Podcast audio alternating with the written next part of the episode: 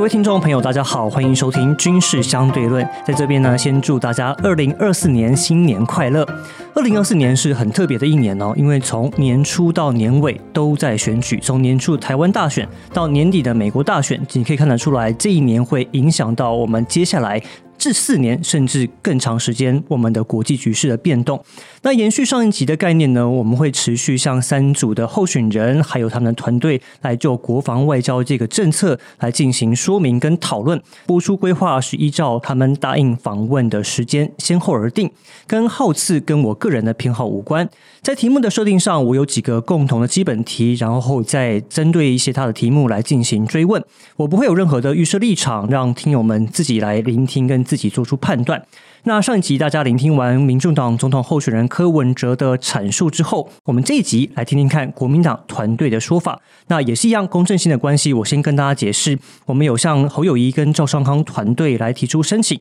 但是他们团队回复说，在选前已经确定排不出时间。我们今天邀请的来宾呢，是曾经跟侯友谊候选人一起开记者会来阐述国防外交政策的台湾大学政治系教授左正东先生。左教授好。主持人好，各位听众朋友，大家好，真是久仰左教授大名哦。但是我们今天有比较深入的国防跟外交政策，想要跟您做一些请教。那这也是我们听众朋友所想要知道的，就是说你们之前在开记者会的时候，已经简单的阐述过你们的国防政策，有一个很核心的概念，就是建构国安战略，把整体思维扩大到印太安全。但是因为我们知道，当前的这个整个印太趋势不是只有两岸。不是只有台湾跟中国大陆，还有包括美国跟中国。中国大陆一直很希望能够突破第一岛链，能够走出去。那美国很希望能能够围堵它。那如果未来国民党执政的话，您觉得团队有办法减轻我们目前国情所面对到的压力吗？就整体来讲，国民呃侯市长跟国民党他的一个路线基本上就是和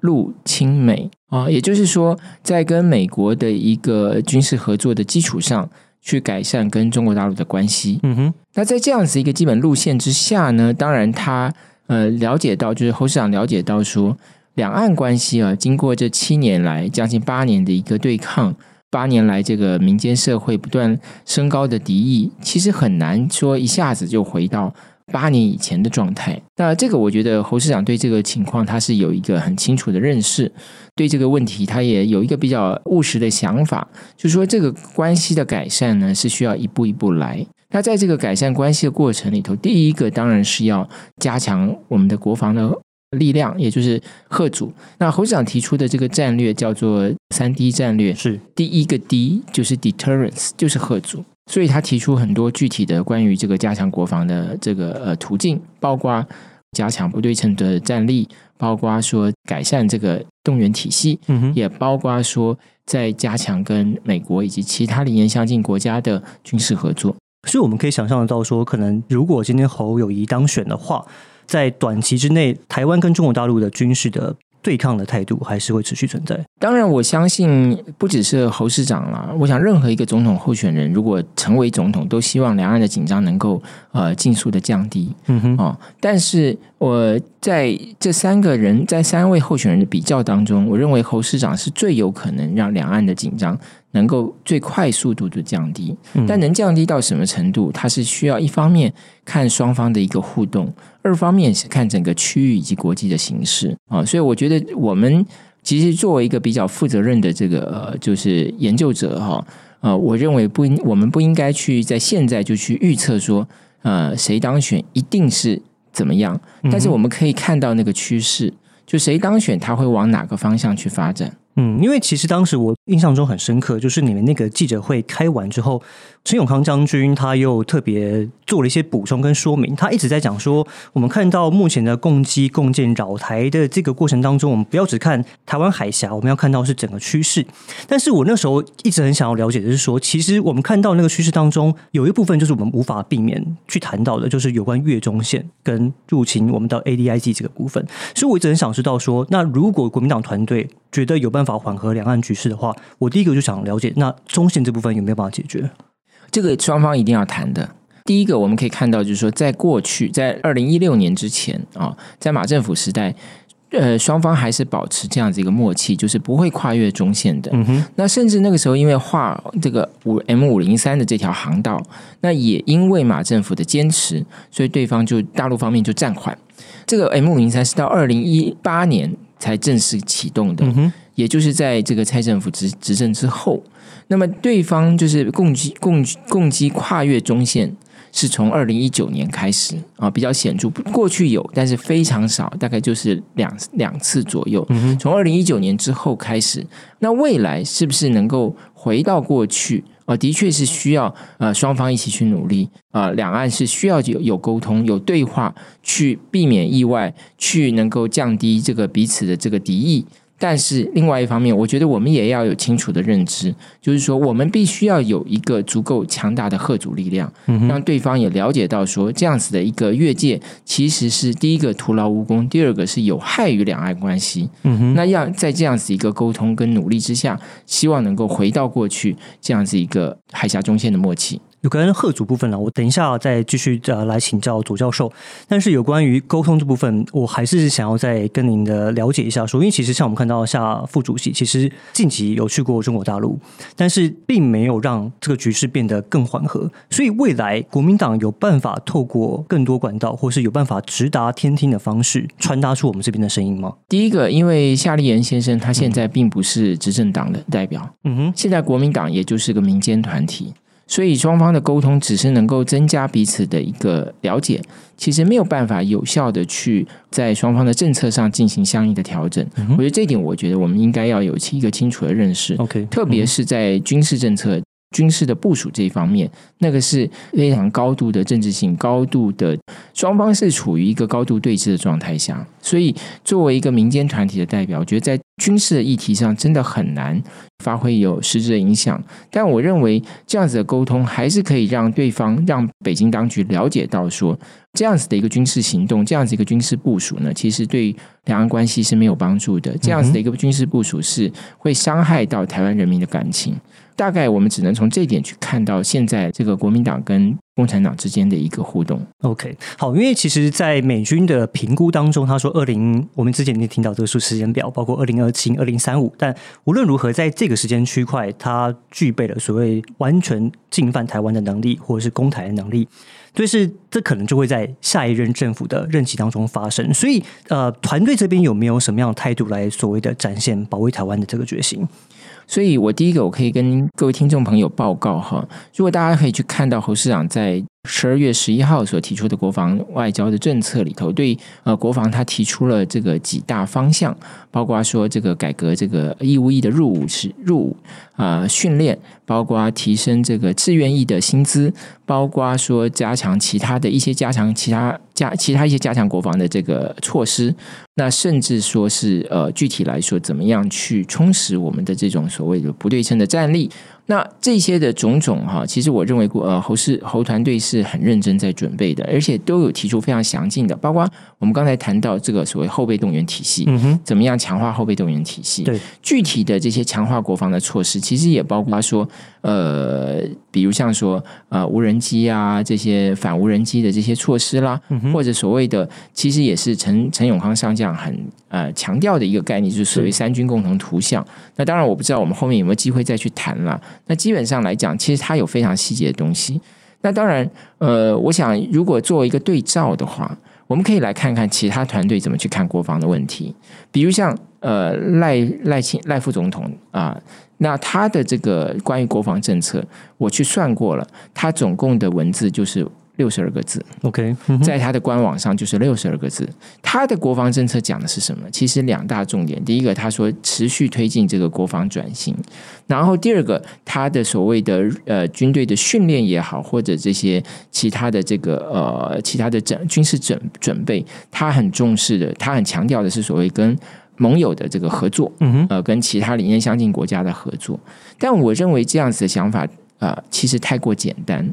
啊，其实我们有很多是，其实国防政策很多牵涉到是很艰难的选择，比如像说，你如果是要发展不对称作战，那你大型的载台要不要继续购买？嗯哼，你要不要继续建制？其实你我会注意到，其实赖副总统在这个问题上，其实他没有去特别讨论的。嗯哼，那你如果说你要继续建构大型的载台，那你的这个不对称战力又要怎么去安排？哦，这个第一个是牵涉到资源的投入的问题。这第二个问题就是说，如果你是着重在发展不对称作战，那你如何应对共军的灰色地带行动？就是包括。假讯息啊，还有没有没有我讲的这个灰色地部分，我讲的灰色地海海缆算是其其中一个可能性了，但主要是针对所以不对称作战里头，主要是包括什么呢？包括它这个跨越中线啦，它进入我们的防空识别区啦，甚至由这样子的这种所谓跨境的演训行动，它可能可以发展成为这种所谓的封锁。那你对于这些不对称，你对于这些灰色地带行动，你要怎么办？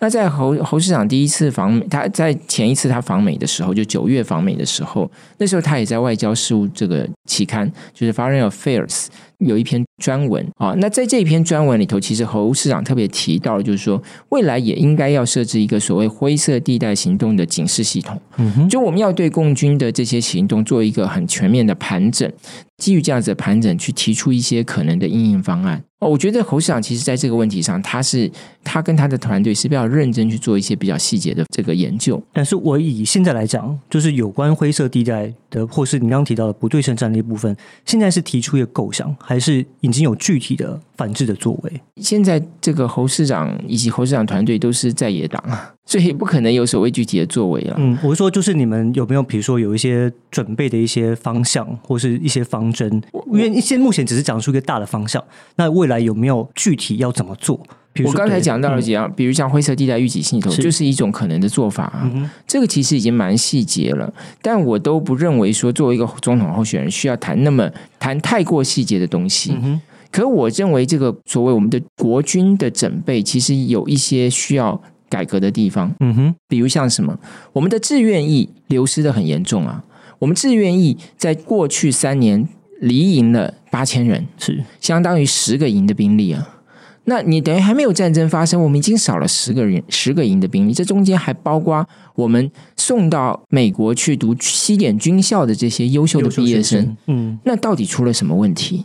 所以当然加薪只是第一步，可是最起码侯市长提出了这第一步嘛，嗯哼，就是我们要他所谓的百亿加薪嘛，没错，大家印象对不对？有感加薪，勇敢从军，这是侯市长提出来的一个呢。侯市长提出来另外一个什么？他说以后九三军人节就是要变变成九三军人节变成禁军节，嗯哼，要放假。那放假的意义不是只是说大家有一天可以放假，重点还是在于说大家要去知道军人国军对我们非常重要。我们要敬军爱军嘛，那么军人才会有荣誉感呢，才会勇于牺牲啊，才会觉得哎，他要固守在这个战线上，要继续的为国家、为保卫国家牺牲他的个人自由，乃至于战争上愿意牺牲他的生命。这个都不是一时一刻，这是一个长期整个社会的氛围，让我们社会都知道军人是非常非常重要的。其实我认同，就是帮志愿役加薪的这个概念，因为其实。我真的知道，现在在服役的这些弟兄非常辛苦，而且他们工作压力，或者是他们面对地形压力非常大。那如果能够提升他们的福利，然后能够让国人对他们有更多的尊敬，我觉得这是完全合理。像看到美国那一套，就是大家看到军人，比如说就是叫他优先搭飞机，对他们会敬礼，我觉得这个我完全认同。但是我觉得加薪百亿这部分呢，会影响到的就是所谓的呃我们的国防预算，因为。在国防预算当中，我们目前的人员维持费已经非常非常高。那之后，我们现在包括看到，因为共军共建扰台的关系，我们的作业维持费是不断往上拉，加上我们还要自己做国防武器，所以整体来看，这个整个预算会拉得非常非常高。你们之后要怎么在这三个当中去找到一个平衡点，或是可能冲破 GDP 百分之三吗？呃，我想侯市长对于这个问题他已经说过了，就假如两岸关系持续的紧张，百分之三可能都不够。那当然，如果我们的经济持续成长，也许也不用百分之三，因为你的饼变大了嘛。哦，所以这个一方面是看我们的经济的状况，二方面是看两岸的紧张程度。嗯哦，但是您刚讲到那个问题，就是到底这个预算如何求取一个平衡？基本上来讲，其实应该要优先加加薪的部分是所谓的战斗部队啦。嗯，就战斗部队的加级应该要优先做。OK，而且应该是要最最主要要加薪的部分。那当然，志愿役也有该有志愿役的加级啊。可是，我认为我们可能有一个细节是我们可以在这里跟听众朋友们报告的，就是说，我们国军的边线比啊，其实是有一个落差的。对，嗯。但是我们的预算呢，是按照我们的编制去编的，所以这个它本来就有一个差别嘛，这个本来它就有一个空间可以去成长的。第二个是什么呢？第二个就是说，其实我们政府的预算里头也有一些因为各种因素浪费的部分，我们把这部分的洞补起来，其实也可以去提高国军的这个这个待遇啊。但是我觉得最后还是一个最重要的一个思想的思思想准备的问题了，就是说，如果两岸真的这么紧张，那我们要保卫我们的国家，我们当然需要有强大的国军啊。那这个这件事情的优先性就应该排到前面去了。我刚刚讲，其实加薪只是第一步。侯市长还提出另外一个，就是要给军人建这个职务宿舍了。就是说，你以后，因为我们军人其实大部分大家也知道，就是说你必须要离开你的家庭，在部队里头住。但如果你以后可以有一个职务宿职务宿舍，那你的家人可以跟你一起。那这个其实会大大的就是改善军人离开，就是会降低军人离开军队的这种这种想法啦，对不对？就是说，因为很多人是因为我要离开家庭这么长时间，我觉得对家庭有愧疚。哦，可能家庭会出一些状况，嗯哼但如果我能够一面在上在从军的过程里头，就在我服役的过程里，我也能够照顾我的家庭，嗯哼这当然就会改，就会提高大家留营的这个意愿嘛。所以我觉得这个问题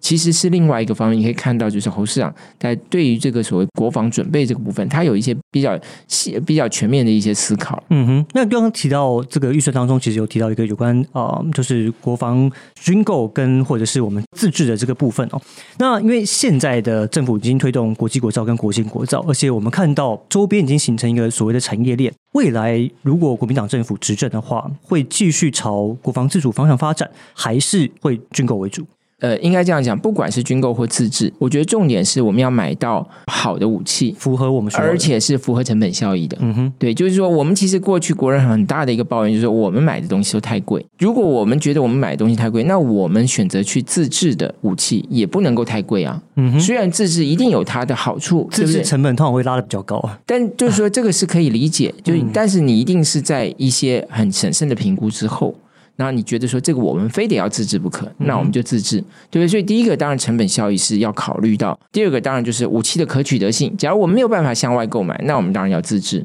对不对？那当然还有，就是说，包括在自制也好，采购过程里头也好，有很多细节的问题必须要去处理。嗯哼，包括对于厂商的调查啦，什么这些，我想这个非常细节，我就不去多谈。但您刚刚讲到那个问题，就是说，到底在这两个如何选择？我刚刚提出来，就是说，你有一些一般性的标准了。嗯哼，啊，一个是你能不能取得，第二个是你是不是符合成本效益。但是侯市长有进一步提出来，就是说，未来也希望协助国内的军工厂商。取得美国国防部的认证，他特别提到就是这个网络安全成熟度的这个认证。网络安全成熟度，嗯，也就是说，我们希望未来我们的军工产业呢，如果真的投入我们的这个自制的项目，未来也能够跟美国的这个军工企业更多的合作。那使我们能够也走向国际化，嗯哼，啊，那这个才会有这个这个需求扩大了，你国内的这个能力才会提升嘛，嗯它才会有利润，才会鼓励有更更优质的厂商进来嘛。OK，所以是从这个角度，我觉得是，其实侯市长对于这个国防自主这件事情，他还是有他的一些规划在。好，其实，在除了厂商部分哦，像这次首次投票的年轻人当中，其实他们关注另外的，就是所谓的疫情的问题。那其实我自己之前去美国去访问或是去交流，他们其实呈现出一个态度，就是说台湾要不要恢复成一年，或是现在恢复成一年，这其实看台湾有没有所谓自我防卫的这个决心。所以。目前当然已经政策在一月份就要开始进行，就是要恢复成一年。那未来还有可能会再做其他调整吗？呃，其实呃，侯市长大概也提过这件事情啊，就是说在目前两岸关系这么紧张的情况下，是没有办法去。恢复没有办法去再再再缩短的。那未来如果真的想要缩短，大概就是说必须要看的一个是两岸关系的改善啊。第二个当然就是说整个区域情势是不是也能够缓和下来。所以它是一个全面性的关照了。当然，我觉得其实谈到这个疫情的问题哈，最重要的一点还是在于说，我们应该是一方面我们要让哎让这个服役的青年知道说，哎，其实未来是有一个和平的盼望的。嗯哼，就是说。当一旦我们能够让两岸关系能够缓和，区域的情势能够缓和，其实未来还是有可能去再去做调整的。但现在可能是没有办法，这可能大家必须要有这个心理的准备。嗯哼，我们也不能够去欺骗国人说，呃，不会发生战争啦，对不对？那如果不会发生战争，为什么需要延长一期？大家就觉得没有道理。所以我们一定要让民众知道说，其实现在情情况真的是蛮紧张的。嗯哼，啊，的确，我们看到共军共建突破海峡中线也好，或进入我们的防空识别区这些，甚至到我们的东南方去进行演训，是，嗯以这些其实都是对我们来说是很大的一个警示。嗯哼，啊，所以我觉得这些情况应该要很坦白的让我们的国人知道，也让我们国人知道说为什么我们的年轻人要需要做这样子的牺牲。但第二个，我觉得在服役方面，其实也是需要去改善它的一个流程。就今年啦，发生一个情况，就是说很多年轻的朋友想要提前入伍，但就就等了半天等不到，就是等等了比较久了，不是就等的比较，久时。间比较长。那这种情况下，其实当然就有人，也其中一个原因但是我们缺乏一些演训的基地，那其中也有其他我们作业上的问题。我觉得这些问题应该要优先的去克服。嗯，对，那因为这个等待服兵役这件事情，其实对役男来讲也是蛮大的一个困扰，他的人生规划就变成要受。到影响。对对对，所以我觉得这是第一个要做。第二，当然就是说，在所谓的这个呃，你的训练、你的分发跟你的专长的结合，就你一定要未来跟你的你的分发的这个专、你的分发的这个呃兵科跟你的在在学校所受的训练，以及你未来的职场的规划，其实如果能有更好的结合，相成的。对，那这个其实更可以调动大家的一个积极性。嗯，会让大家更觉得，哎，在这个服役的过程里头，其实他还是有所收获的。那这个也会对于我们部队的这个能力会有所提升，所以这个是另外一个方向。我问一个比较跳的题目哦，因为大家从四个月恢复到一年，其实有些人是支持的，有些年轻人他们愿意是支持，他们也愿意进到部队来服役，但是他们希望是在这一年当中能够获得真正的训练，真正能够面临到现在所谓的智慧化的战场。所以我就问一个很直接的题目，就是如果你们执政的话，四枪术还要不要练？哦，这个问题可能太难了，对我来说。我所谓太难的意思就是说，这个其实是非常非常细节的问题。嗯哼，刺枪术到底重不重要？我觉得这个可能只有军事专家才能回答这个问题。嗯哼，我没有办法去回答这个问题，呃，因为我离开部队已经太长的时间。但我知道一件事情就是说，第一，我们应该要提升呃一男他所受的专业的训练，就是说在部队的专业是什么？就是上战场打仗嘛。所以打仗的专业应该是我们的重点嘛。那刺枪术还不是符不符合我们这个专业？嗯哼，当然是可以有讨论的空间。呃，比如像说，如果未来两岸真的是发生了所谓的城镇战，这时候你说需不需要刺枪术？我认为你也你也不能，你也可能没有一个百分之百很明确的答案吧。我自己认为不需要，但是我不知道团队未来的评估是什么。但是我可以跟各位报告，就是说团队的确是没有评估到刺枪术这个问题，因为这个真的是太技术性。可是我觉得这个重点应该是让国军里头的军事专家去讨论一套。第一个，它真的是有助于提升我们的战斗技能；第二个，因为它可以选择的项目很多嘛，所以你还是要最有忠效的。因为所有的项目都可能有帮助，那我们还是要根据这个忠效。嗯哼，第三个，我觉得一个很好的沟通，就让一男了解到说，哎，也许大家觉得我不喜欢这个东西，那其实我觉得虽然是在部队里头，民主的这一套程序还是有帮助的，就是一个沟通嘛，就是说让部一男了解到说，为什么这一项训练还是必须要继续存在。所以我觉得是一个专家的专专业的评估跟一个有效的沟通，我觉得是非常重要的。嗯哼，OK，谢谢左教授针对国防政策部分哦，给我们一个比较大的轮廓，让我们知道侯团队他们在国防政策方面的部分。但是接下来我们想要针对外交政策部分来跟您做一些讨论，因为在民长任政府这几年来中，呃，美国对 AIT 他们多次宣示说台美关系史上最好，好，我大概听了好几次。如果未来国民党政府上台之后，你们要如何维持，甚至能够加强双边的这个关系？这里头第一个哈，其实你刚刚讲到说，民进党说台美关系是史上最好哈，呃，其实，在马政府时代也有这个说法。我们希望台美关系越来越好啊、嗯没有最好，只有更好。嗯哼，要怎么样加强？我觉得第一个当然就是说，双方需要有更多的沟通哦。那沟通的一个重点是什么？就是零意外嘛。我们做的很多事情，我们不希望让我们的盟友造成他的一种意外，不希望造成他的困扰。所以侯市长其实很强调一句话，就是说他不会把美国对台湾的帮助当做是理所当然。嗯哼，就包括我刚刚讲的零意外的一个沟通，另外一个也包含什么呢？就是说我们应该要努力扮演一个和平促进者的角色。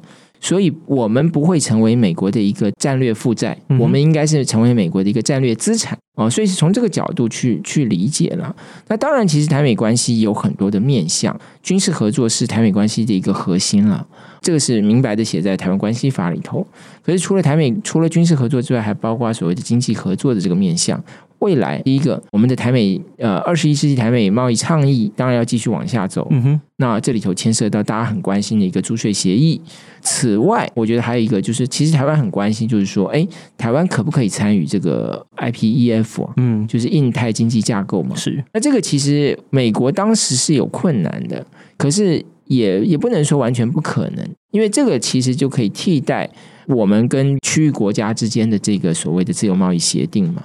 那这个也可以加深台湾跟美国经济之间的一个合作。嗯哼，其实我想这个也是侯市长会积极争取的一个目标。那当然也包括现在已经在谈的 CPTPP 了。虽然美国不是成员国，但是美国跟很多的成员国都有很密切的关系哦。所以这里头其实美国也可以扮演一个积极的角色。是。那回头来讲啊，其实美国对于台湾最关心的还是台湾是不是有足够的决心。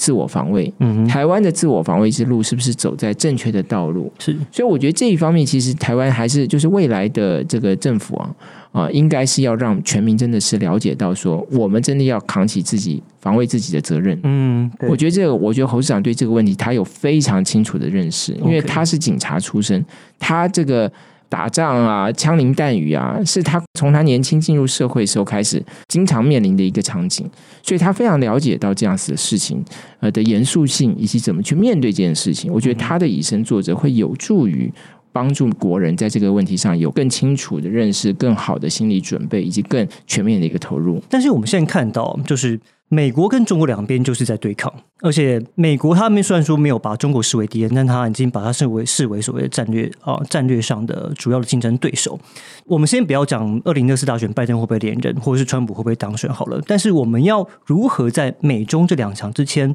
不要被当成一个筹码，或是不要被双边的一个，我们能够在中间找到我们自己的角色吗？呃，这个当然是很不容易的啊。但是我认我我觉得我们还是要注意到一个事情，就是说美国的政策也在发生转变。啊，川普时代，他其实是这个很有冲突性的一个外交政策。那他是可以打，他是愿意打破一切常规，但是他也可能会带来很大的冲突。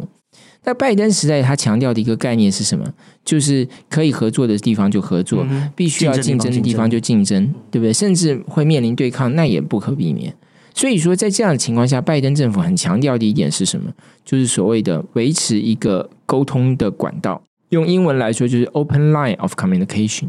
美国很重视这个，他认为说越激烈的竞争就越需要呃激烈的外交。嗯哼，当然他用的这个词，我们中文翻译为比较生硬啦，就是越激烈的竞争就越需要有效的高强度的外交。这个是苏利文，就是美国国家安全顾问讲。那这个概念其实很重要，也就是说，如果我们希望跟美国保持一致，我们又希望跟中国大陆去改善关系，那我们就。应该是跟美国的做法保持一致嘛？我们如果是在台美合作的基础上去改善跟中国大陆关系，我们的做法应该是美国怎么做，我们就学习他怎么做，那双方就可以彼此理解嘛。所以，美国寻求跟中国大陆的对话，我们也应该寻求跟中国大陆的对话。而且，美国也鼓励台湾跟大陆展开对话。对话当然是一步可以改善双方关系，又是美国所欢迎的行动。当然，这个这一步是应该要往前走的。所以，等于是跟美国政策同步的概念。对对对，，OK。那哦，我还是要问一下，因为过去几年，当然民党政府比较。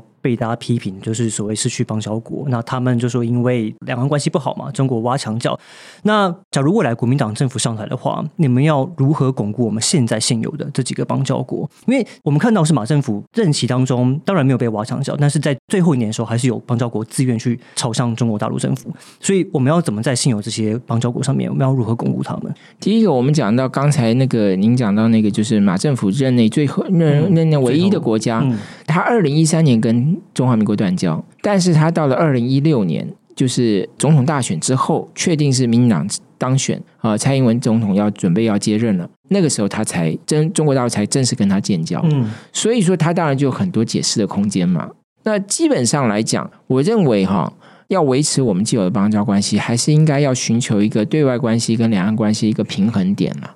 我们必须要让大陆了解到，说其实你争夺我们一两个邦交国，对你对。北京对你来说帮助是很有限的，可对两岸关系伤害是很大的。是对，我觉得这一点其实是需要通过两岸的一个沟通对话，去让对方清楚的了解到，这个是一个损人不利己的事情。那么从这个角度来说，我们当然就在我们维持邦交国上，当然就会比较省力。嗯哼，但我们还是该做的工作是一点一件都不能少了，嗯，包括我们的援助，包括我们跟这些邦交国的连结。我觉得我们很多国人可能没有很重视我们的邦交国，对我们国人可能看到欧美的这些国会议员来啊，我们觉得很棒，可是我们的这个邦交国的官员来，大家就觉得没什么感觉，也也也不会觉得说这件对我们有多大的意义。但我觉得这样子的想法应该要改变，因为我邦交国对中华民国来讲太重要哦，真的是太重要。所以未来有增加的打算吗？我觉得其实我们必须要务实的讲哈，只要有增加的机会，当然还是应该增加。但是要让这个邦交国增加，我我觉得两岸关系还是非常关键的。最起码会让，就是说，第一个，我们必须要去降低这些已经呃，就我们现有邦交国呃，向投向北京怀抱的这种可能性。嗯哼，当然，第二个就是在于说，双方能不能创造更大的一个默契，使我们的邦交国能够在有可能再做一些增加。因为民进党现任政府在推动的是所谓的双重承认，你们会走这个方向吗？呃，这个问题其实侯市长的团队并没有讨论过，嗯所以我只能讲我个人的一个看法。我觉得其实双重承认这个问题呢，应该是这样讲：到目前为止，民进党政府并没有成功任何一个案例，是，所以到目前为止是没有成功。我们能够跟北京同时存在的地方，其实是在国际组织。那在那个地方情况下，我们也是用了中华台北，对不对？不管是在 WHA 或是在 WTO，、嗯，我们都用用的是中华台北。对，当然 W WHA 跟中华跟 WTO 不一样，因为 WTO 我们叫中华台北，可是我们的成我们的权利义务跟一般的会员是一样的，但 WHA 就不一样，我们只是观察员。可是你都可以看到，就是说在国际组织是有成功的案例，在邦交国是没有目前没有成功的案例。所以这个我觉得是需要双方去用更大的智慧，因为就是我刚刚才讲的嘛，其实对于北京来说，北京一定要有一个清楚的认识，你让台中华民国少几个邦交国，对北京来说不会有太大的帮助，可对两岸关系是很大的伤害。是你让中华民国觉得在现在的这个架构里头，我们会觉得比较有安全感的话，那现状才能够比较容易维持嘛。嗯哼，那北京才不用担心所谓台湾独立的问题嘛。所所以以我，嗯，我是认为说，其实两岸关系还是第一件事情要去努力的。如果我们要改，要增加我们的邦交国，或者我们在对外关系上要做进一步的突破，我认为两岸关系是我们第一件要去做的一个工作。哦，那当然，可能有一些民进党的朋友会，或者有一些朋友会认为说，哎呀，你就是完全依赖北京的善意。嗯可我觉得不是这样去理解的，应该是说我们去降低其他国家要跟我们建交也好，或者是在国际组织支持我们也好，他所要面临的阻力，我们不要让我们的朋友为难。嗯相反的，我们应该让我们的朋友觉得他不需要在北京跟台北之间做选择，这个时候他会更多的来跟我们做朋友，更多的来帮助我们。那我最后一个问题，因为大家很关心说我们在过去八年已经没有办法重返 WHA，那包括 WHA、包括 IKO、包括 Interpol，在未来有机会吗？您觉得？假如今天侯市长当选的话，呃，我认为是机会是非常大的。第一个嗯就是国际，就是 WHA 是过去已经成功的案例；第二个就是 ICAO，这个也是曾经成功的案例。嗯哼，哦，所以我认为这两个大概这个恢复的几率是很高的。那至于有没有其他的，当然还是要看两岸的一个沟通，因为我们也可以看到，就是蔡政府过去这八年，其实第一个 WHA、ICAO 都没有办法再参加，第二也没有突破新的，所以我认为这个是时候让我们去换一种做法。嗯哼，但是能够长能够有多大的突破，我觉得真的第一个是要看北京的一个，就是看两岸关两岸之间的一个沟通；第二个当然也看整个国际的大情势，是不是能够创造更多的一个空间，让台湾有更多的机会去有意义的参与这些国际组织。嗯哼，哦，所以我觉得现在很难去做预测，但我认为过去成功的案例，在未来成功的可能性是非常高也是。有的。对 OK，好，